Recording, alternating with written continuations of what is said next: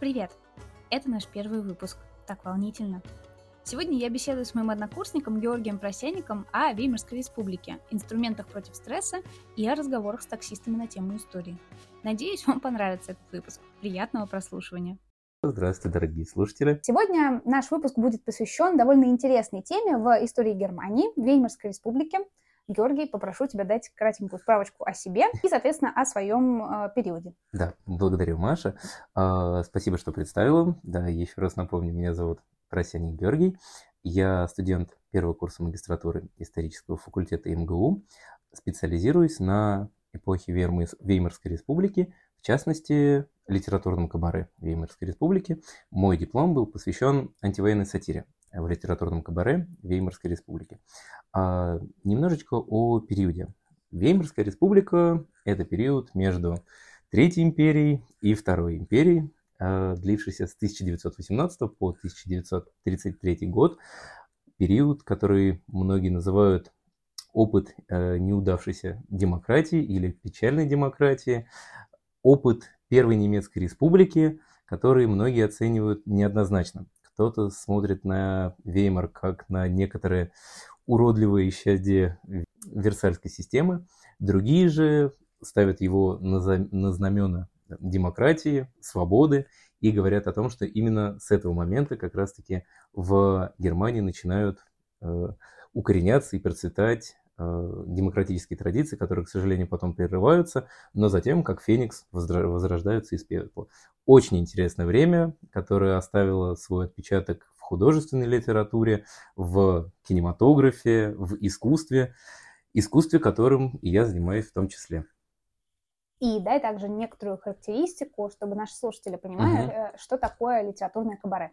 Литературное кабаре э, это, скажем так, не побоюсь этого слова, феномен, который принадлежит не самой Германии, который зарождается во Франции в 1881 году и затем набирает такую большую популярность, что распространяется, во-первых, по самой Э, Третьей Республики очень-очень быстро и перешагивает ее пороги, перешагивает ее границы, появляется и в Великобритании, и в Испании, и оседает в Германии, и, наверное, на мой взгляд, именно в немецкоязычной среде, то есть э, в Германии, в Швейцарии, э, в Австрии, на тот момент в Австро-Венгрии, в Люксембурге, оставляет действительно большой отпечаток, который мы можем наблюдать и сегодня, и который есть сегодня. Кабаре никуда не делось.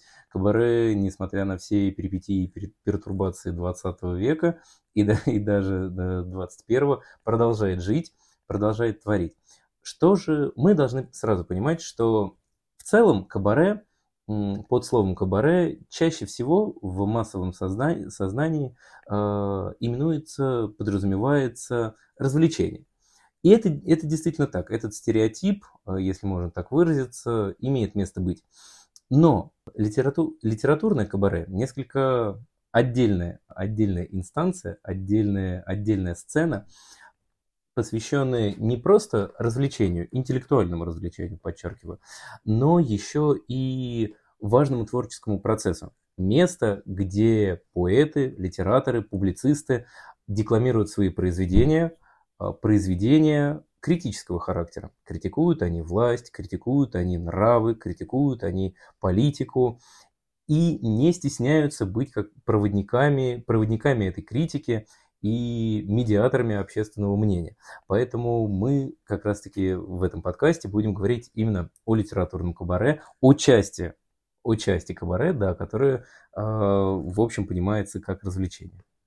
Ну да, и, конечно же, мы затронем также и историю Веймарской Германии, ну и, может быть, даже перейдем на какие-то другие этапы развития Германии.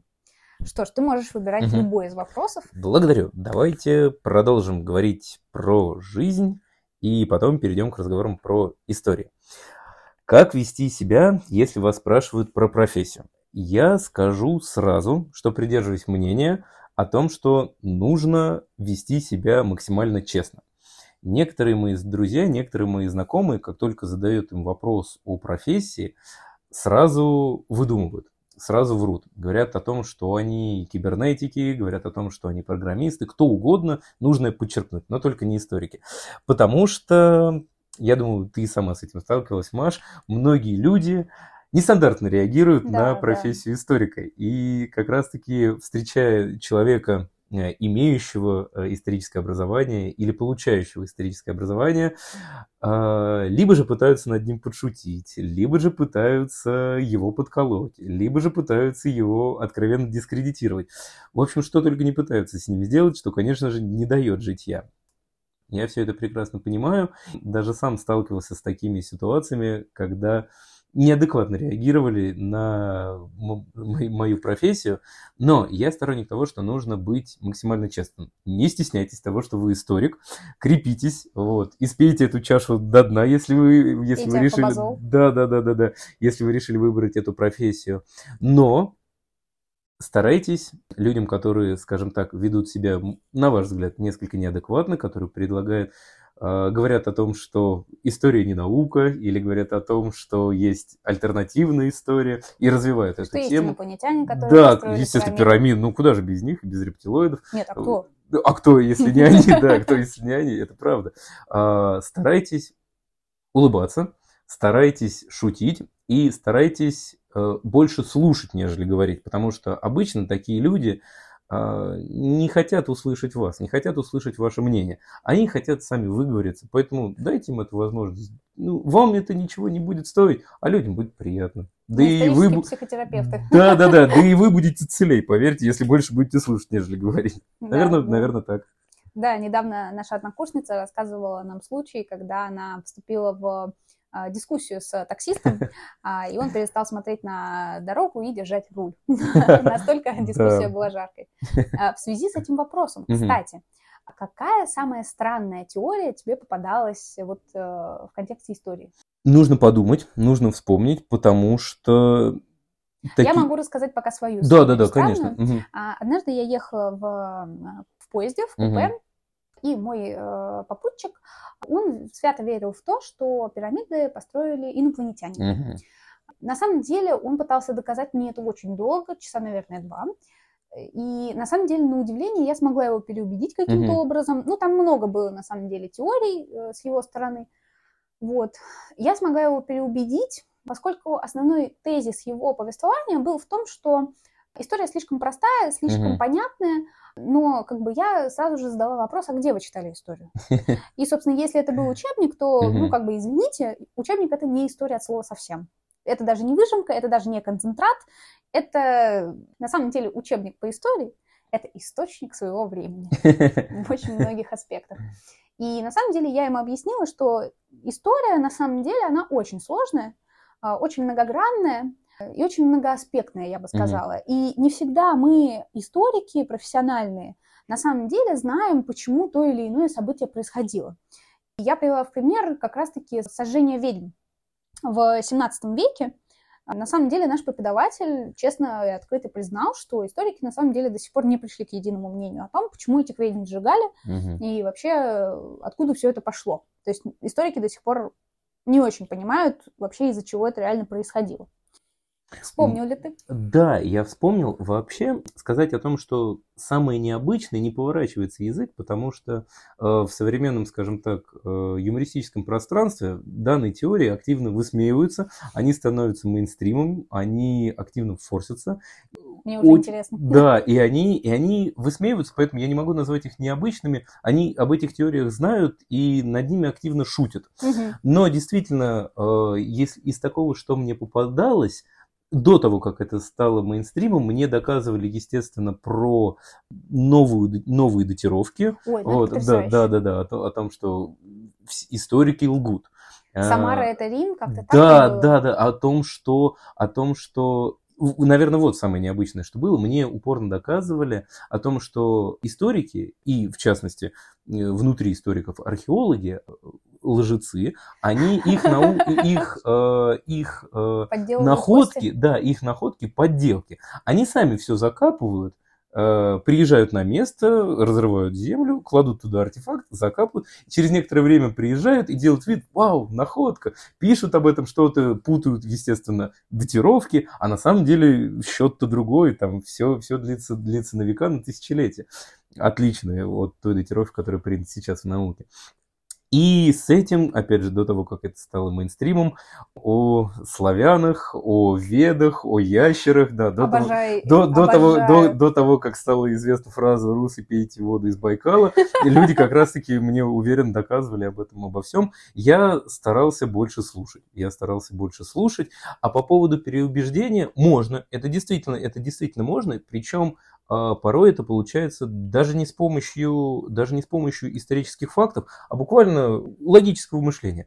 Поэтапное разложение, скажем так, всей информации, которую тебе предлагают по полочкам, вот, переход от одной логической цепочки к другой, выстраивание их, и это производит на человека впечатление, когда он сам сам запутывается или сам понимает, что начинает противоречить себе. Да, таким образом переубеждать можно, но будьте аккуратны, особенно если вы едете с таксистом или едете в поезде. Я помню, мне в 16 лет друг моей мамы а, пытался доказать, э, что вся история — это сплошной обман, а, и на самом деле все исторические источники — это какой-то, в общем, подлог и так далее и тому подобное. Ну, я в 16 лет горевшей истории, да и сейчас горе, горящей истории, в общем, я его очень быстро в бан записала. Больше я его не видела. Вот. Но да, на самом деле такие люди встречаются, и на самом деле я абсолютно с тобой согласна. А, дело в том, что они не хотят нас слушать. С одной стороны, мы сами в этом виноваты. Я согласна с нашим преподавателем. Мы действительно виноваты в этом, потому что надо на самом деле продвигать свою позицию и хоть как-то популяризовать э, историю, а, потому что на самом деле, знаешь, этот подкаст во многом он создан из-за того, что я вижу, что история России, она все-таки популяризована гораздо больше, чем история Европы в России. Mm-hmm. Я понимаю, от, от чего это, но, честно, за 11 лет обучения и плюс еще сколько, 4 года бакалавриата, мне история России прям вот, ну, мягко говоря, набила оскомину. Я, когда вижу любое упоминание истории России, у меня начинает это шарики за ролики. И я вижу, что просто, ну, у нас, к сожалению, изучение всемирной истории, оно на очень низком уровне. В школе, ну, например... Страдает. В области, да, угу. я из области, ты из области, ты наверняка подтвердишь. Угу. Я в школе, я помню, вообще ничего примерно про всемирную историю не знала на самом деле. Потому что, ну, как бы, ну, например, у меня, да, я из Татарстана, угу. у меня история России, потом угу. история Татарстана, угу. и вот только потом всемирная история. Ну, и как бы, соответственно, население меньше знает о всемирной истории, и меньше проектов, на самом деле, по всемирной Это правда. И это грустно. Я согласен с тобой, поддерживаю. Благодарю, благодарю своих школьных преподавателей за то, что они пытались выкроить время, найти, да, найти да. часы для того, чтобы рассказать нам о всемирной истории. Но, конечно же, самой истории было не очень много, да. да еще и, конечно же, предпочтение отдавалось отечественной истории по понятным конечно, причинам, конечно. действительно по нужным причинам. Да, мы, да. мы должны знать свою историю, конечно же, но мы не должны знать ее в отрыве от всемирной да, истории. Это правда. И на всемирную историю, зная всемирную историю, мы по-другому смотрим на да, собственно. Это конечно. очень полезно, поэтому это хорошая цель. И спасибо тебе за то, что есть такая возможность немножечко поучаствовать в этой благой задаче, благой цели популяризации науки. Спасибо, это очень мило. Перейдем дальше, да. как раз таки про историю. Вопрос об истории. Как выглядел день любого героя вашей эпохе? Расскажите о человеке и о его дне. Моих нужно сразу сказать, что Веймар может показаться, что короткое. Ну что там, с 18 по 33 год, это не так уж и много. Особенно для мировой истории. Ну это хотя бы 15, а не 12. Это хотя бы 15, а не 12, да. Если мы говорим про следующую эпоху в истории Германии. Но Веймар контрастен. Весьма. Тот Веймар, который мы знаем с 1918 по 1923, не такой Веймар, который мы знаем с 23 по 27 и который мы знаем с 27 по 33. Все это разные веймеры, и даже внутри вот этой периодизации, которую я только что назвал, буквально от года к году мы можем найти колоссальные изменения в обществе, колоссальные изменения в государстве. Поэтому день ото дня отличается. И очень сильно. Каждый день отличается. Кроме того, в вопросе еще говорится о героях. Героев моей эпохи, в частности, скажем так, героев, которыми занимаюсь я, тоже много. Литературное кабаре привлекало на всем своем протяжении существования а, большое количество литераторов.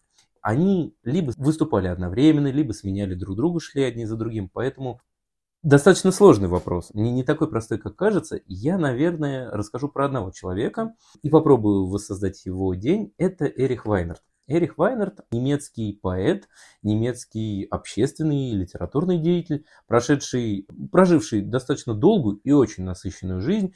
Э, в начале, в начале Веймара он кабаретист в Лейпциге, в конце своего жизненного пути он создатель и один из руководителей Академии искусств ГДР, человек, который имел за плечами опыт э, войны в Испании, опыт войны Великой Отечественной на стороне, на стороне Красной Армии. Весьма примечательная фигура, можно долго про него рассказывать. Об этом герое как раз-таки я буду говорить, планирую, по крайней мере, говорить в своей следующей дипломной работе, и, наверное, о нем расскажу сейчас. Как я сказал, у Эриха Вайнерта была весьма насыщенная жизнь, он очень много писал ни дня без, э, скажем так, без стихотворения, ни дня без строчки, ни дня без рифма. Это про него. Причем даже речь не столько, не столько о строчках и рифмах, наверное, даже ни дня без стихотворения. Это как раз-таки его лозунг.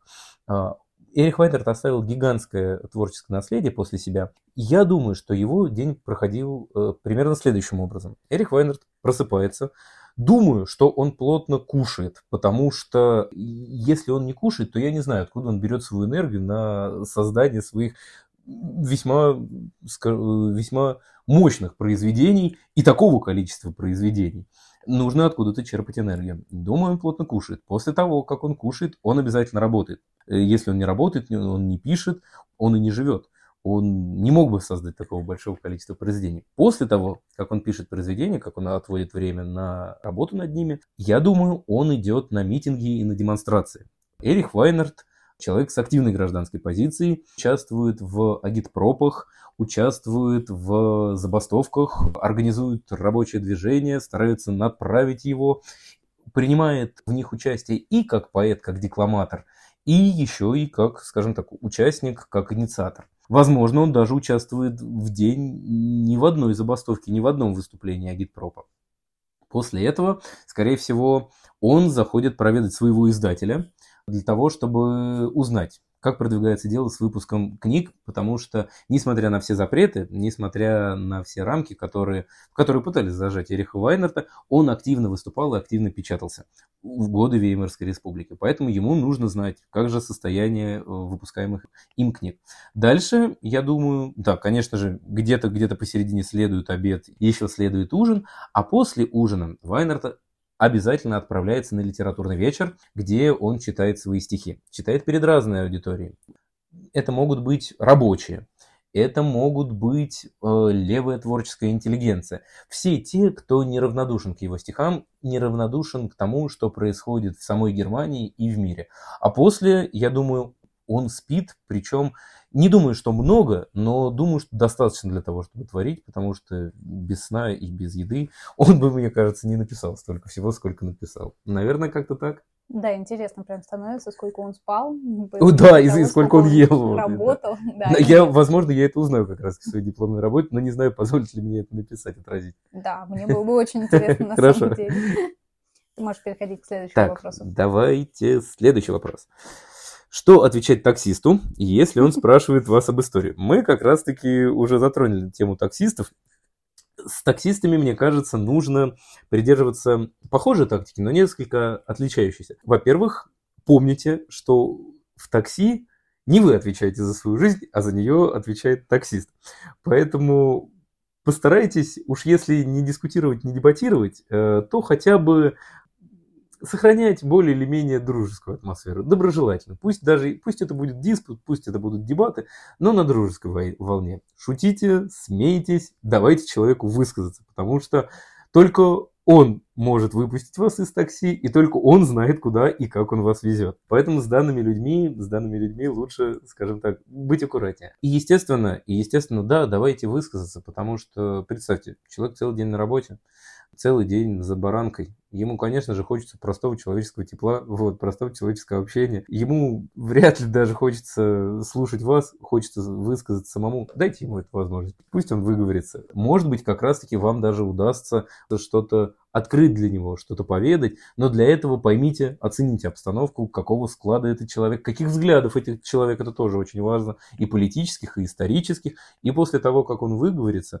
скажите что-нибудь сами, а может быть к этому моменту ваша поездка подойдет к концу, и вы свободно отправитесь по своим делам. Наверное, как-то так. Я помню прекрасную историю нашего преподавателя, Илья Евгеньевич Андронов, он нам рассказывал, как он ехал однажды с таксистом, и ему попался чрезвычайно эрудированный человек. Uh-huh. Дело в том, что Илья Евгеньевич, он занимается историей Италии 17 века, гуманизмом, исследователями, uh-huh. наукой того времени.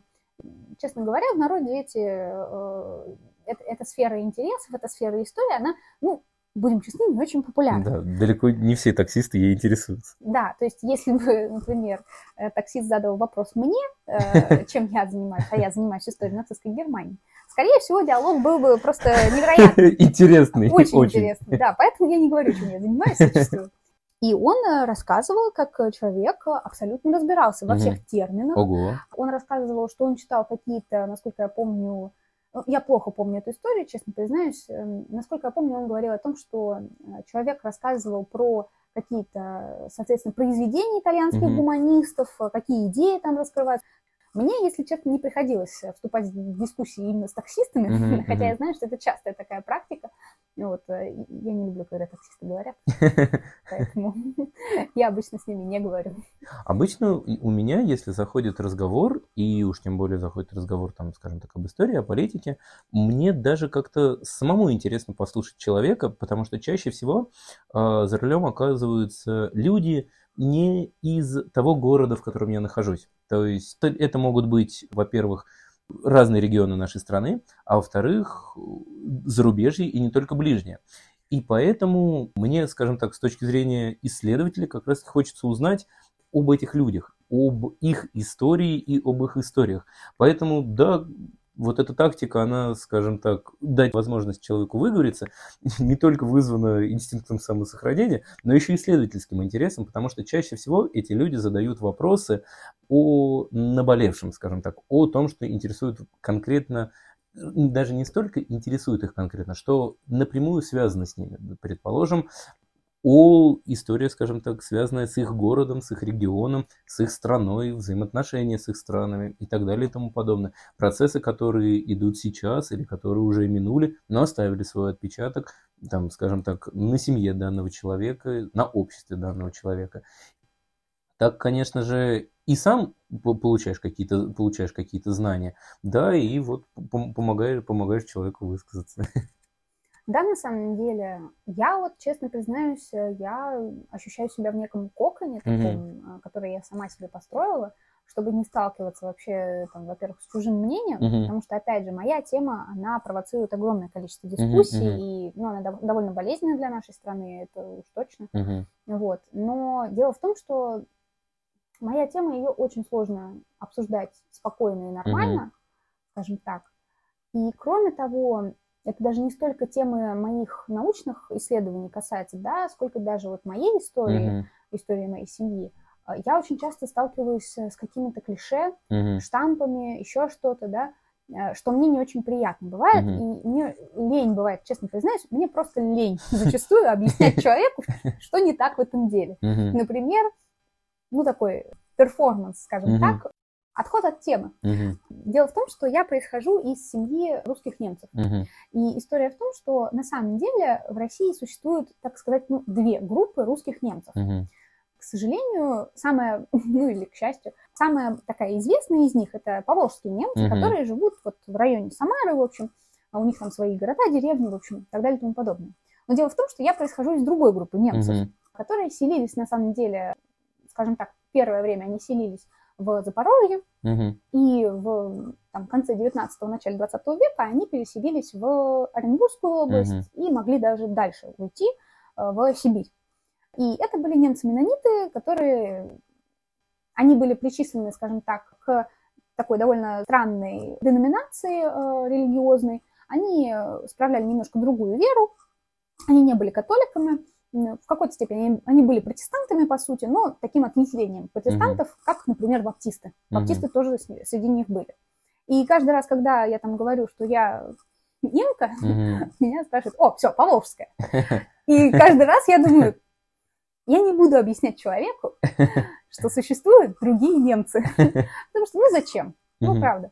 Вот. И то же самое, на самом деле, со сферой моих научных интересов, потому что там уже, как бы, если я буду в чем-то переубеждать, скорее всего, меня посадят. Вот, поэтому... Я понимаю тебя, у меня сложность как раз-таки заключается тоже в объяснении, потому что, когда человек спрашивает, э, вне зависимости от того, занимается он историей, не занимается, насколько профессионально, любительски, долго, мало, неважно. Тему моего диплома и слышит антивоенная сатира в литературном кабаре Веймарской республики, вопрос вызывает каждый из находящихся слов. От да. э, антивоенная до республики. И очень часто, очень часто, да, приходится, приходится объяснять буквально по полочкам, что такое Веймарская республика, что такое антивоенная сатира, что такое литературное кабаре, и да. что это все вместе взято, когда и зачем это было. И от этого Иногда это интересно, иногда немножечко утомительно. Поэтому в зависимости, наверное, скажем так, от настроя, от собеседника, от разных причин, ты либо погружаешься в эту, в эту тему, пытаешься объяснить, либо же как-то даешь общий срез, вот, какие-то набрасываешь штрихи и этим заканчиваешь. Да, да, честно, если мне совсем лень говорить на эту тему, а это бывает довольно часто, и в особенности ты уже просто не хочешь на эту тему говорить, как, например, в период написания диплома, да? Ты уже просто не хочешь ничего примерно слышать о теме твоего диплома, э, вот, о твоих научных интересах. А я просто иногда говорю, что я занимаюсь э, средневековьем, средневековой Священной Римской империей, в общем, и все. У человека ноль вопросов, абсолютно. Он не знает что такое Священная Римская империя, да, ни что такое Средневековье. Ну, в общем, на этом мы закрыли тему. Можешь брать новый вопрос. Так, хорошо. Давайте про историю. Про историю. О, какой главный стереотип о вашей эпохе? Главный стереотип о моей эпохе – это то, что справедливый весьма стереотип о вульгарности Веймара, о чрезмерной свободе, которая царила в Веймарской республике. И нужно понимать, нужно понимать, что этот стереотип не безоснователен. Да, Веймар очень пестрое время. Веймар э, необычное время. Веймар время, которое зажато между второй и третьей империей с ее очень строгими нравами и строгим контролем за этими нравами. Поэтому тут, э, скажем так, та свобода, которую не просто, не просто глотком, наверное, пытались осушить до дна эту бездонную чашу свободы, а, лю- люди, которые пытались осушить эту, эту бездонную чашу, они действовали, скажем так, вызывающе. Вызывающе не только для своего времени, но и, в принципе, для нашего времени в том числе. Поэтому я буду честен. Веймар действительно может производить неоднозначное впечатление. Но важно понимать, что вместе с тем в Веймаре пытались сохранить устои старые. В Веймаре пытались вернуть старые устои. В Веймаре были люди, придерживавшиеся регористических позиций, очень строгих взглядов на общественную мораль, на политику, на культуру в этом как раз-таки и заключается прелесть Веймара. То, что он позволял неправильно будет сказать уживаться, потому что эти категории населения не уживались и, и активно сталкивались, но действительно одновременно существовать людям с разным мнением и позволял озвучивать это разное время. Были люди, придерживавшиеся нетрадиционных взглядов и на политику, и на любовь. Были люди, которые наоборот, которые являлись поборниками старой морали, люди старой закалки. Веймар позволял говорить и тем, и тем. Кому-то громче, кому-то тише, кого-то притесняя, кого-то наоборот восхваляя, но так или иначе позволял. Веймар как раз-таки является заложником. Веймар заложник своего стереотипа и сам повинен в своем стереотипе, потому что люди, которые стремились ко всему новому, к обновлению, к бегству от ужасов, который постиг их во время Первой мировой войны, во время экономических катастроф, преследующих Веймар на протяжении всей его истории, которые стремились к новому миру, к другому обществу, максимально старались отойти от всего старого, старались вести себя максимально нестандартно и вызывающе, старались увлекаться новыми жанрами в литературе, старались ценить больше не национальное, а зарубежное, старались полностью перестраивать свою жизнь и обращать на себя внимание. Другие же люди говорили о том, что против, противоположность первым, говорили о том, что нужно нужно со всем этим бороться. Вот посмотрите, как это ужасно. Вот вся, вся эта демократия, весь этот либерализм, вся эта нетрадиционная, чуждая нашему немецкому духу, все это просто ужасно. На самом деле люди, действовавшие, скажем так, говорившие с противоположных точек зрения, одни восхвалявшие, другие критиковавшие, приводили к одному и тому же. Приводили к этому стереотипу о Веймаре. Просто первые говорили о том, как это прекрасно, и как, это, как ужасно обще, общественная мораль, весь этот, скажем так, старые общественные устои, от которых нужно отрешиться. А другие говорили, как это новое, как это новое, отвратительно. Вот смотрите, к чему, к чему это приведет. Это же, это же просто ужасно. Действовали разными путями, приводили к одному и к тому же. Мы знаем Веймар как э, золотые двадцатые, как голодные двадцатые, как пестрые двадцатые, как блеск и нищета Германии. Именно из, скажем так, вот этих двух диаметрально противоположных тенденций получился один большой стереотип. И Веймар виноват в этом сам, но нужно понимать, что далеко не весь Веймар состоит из вот этого, скажем так, напускного лоска, блеска. Есть Веймар другой, есть Веймар традиционный, есть Веймар консервативный, есть Веймар уверенный и умеренный.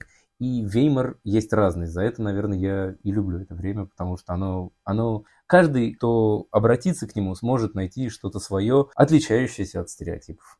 Ты так красиво рассказываешь, я уже думаю сменить сферу своих научных интересов, честное слово. Посмотри, посмотри немножечко на Веймар с другого угла, потому что даже тот период, которым ты занимаешься, как мы знаем, это продолжение да, Веймара. Конечно. Вот. Законодательно, вот, это продолжение Веймара, потому что, по сути, мы занимаемся с тобой, скажем так, двумя, двумя разными Веймарами. Да, вот. да, да.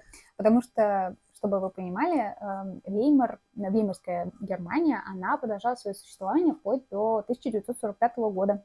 Потому что де юре она оставалась в Веймарской Германии. Да, это правда.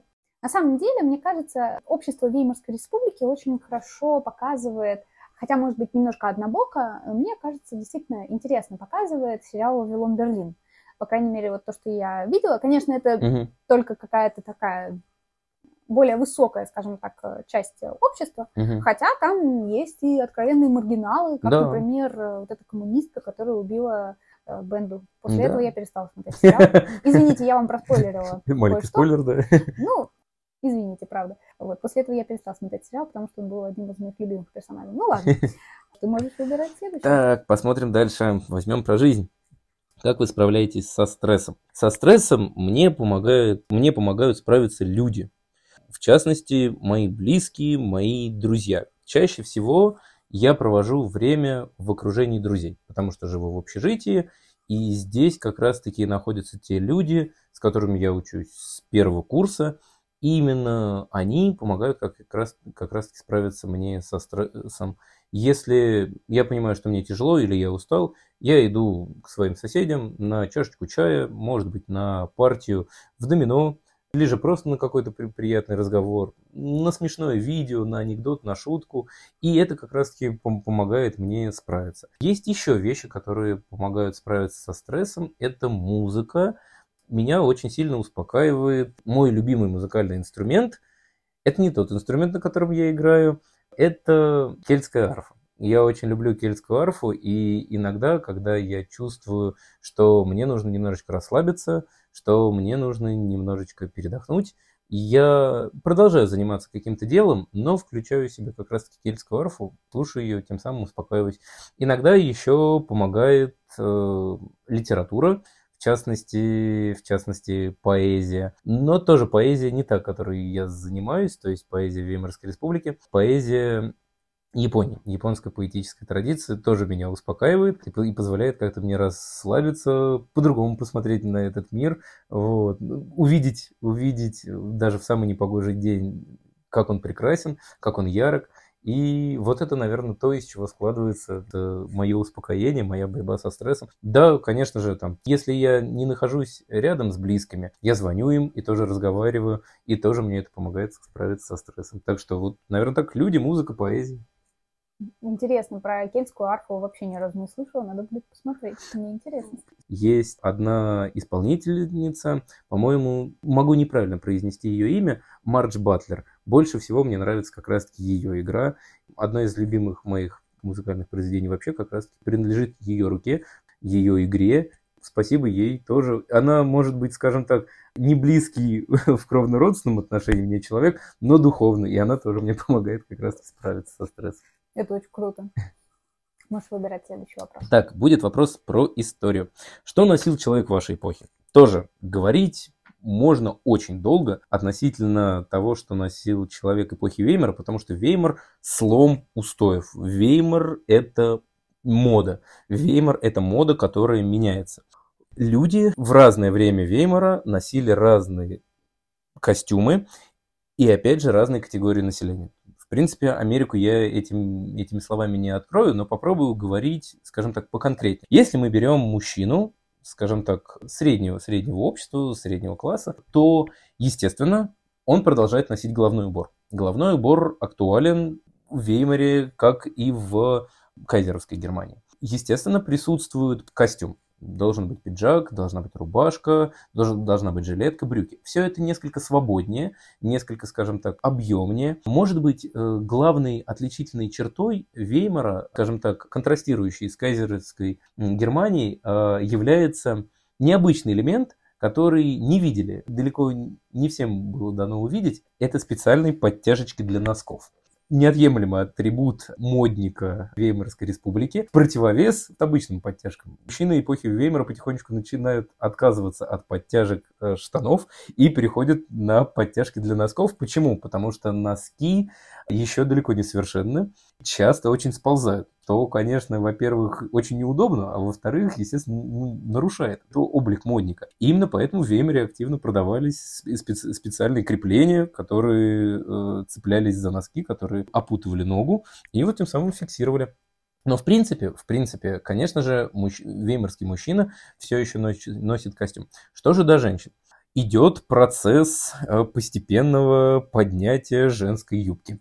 Если в 1914 году юбка должна была скрывать и щиколотку, она редко кто позволял себе носить э, платье выше щиколотки, то как раз-таки веймарские, веймарские годы, Веймарская республика, юбка начинает расти вверх. К 24-25 году она приближается к уровню колен, и даже некоторые позволяют себе поднимать ее именно по колено, до колена. Вот, возможно, были прецеденты, скажем так, понятия выше колена, но это уже все-таки вульгарно. А вот до колена еще можно, да, до колена как раз-таки вполне себе. Женщины тоже носят шляпки. Шляпки знаменитые, колокольчики, васильки, короткие прически. Женщины стараются больше походить на мальчиков.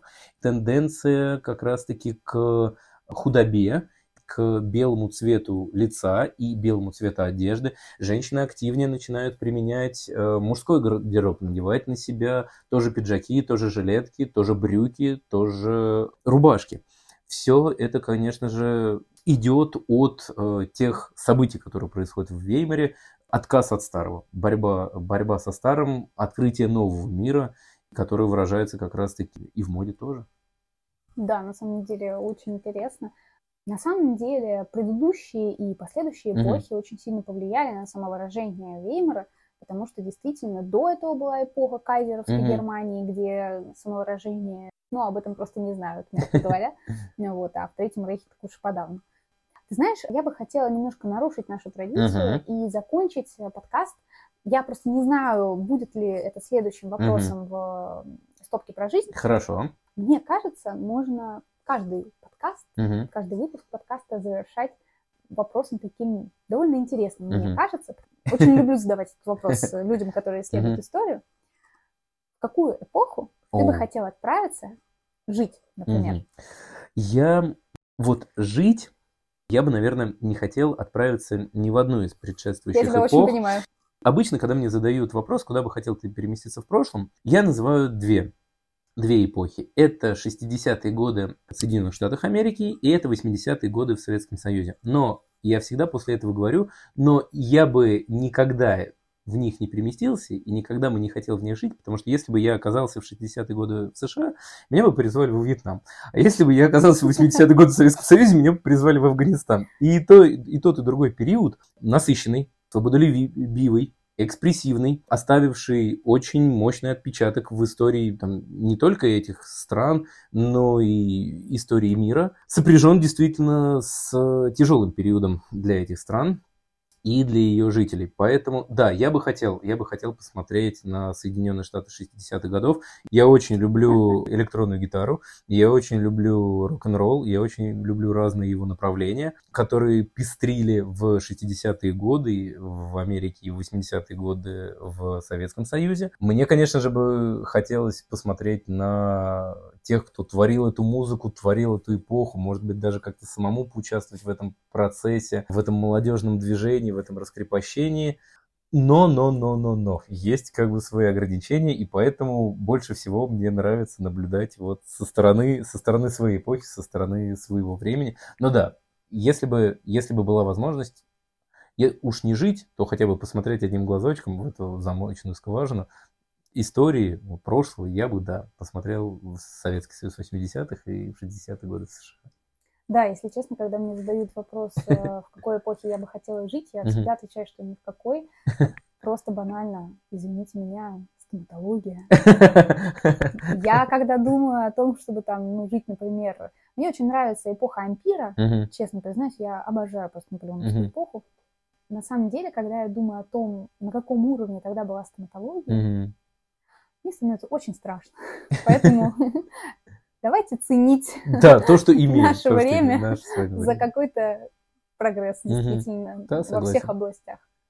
Что ж, давайте на этой прекрасной позитивной ноте будем заканчивать. Спасибо тебе большое. Тебе большое спасибо, Маша. Интервью очень интересно. Надеюсь, что вам тоже все понравилось. И желаем вам приятного вечера и до новых встреч. Большое спасибо. Всего доброго.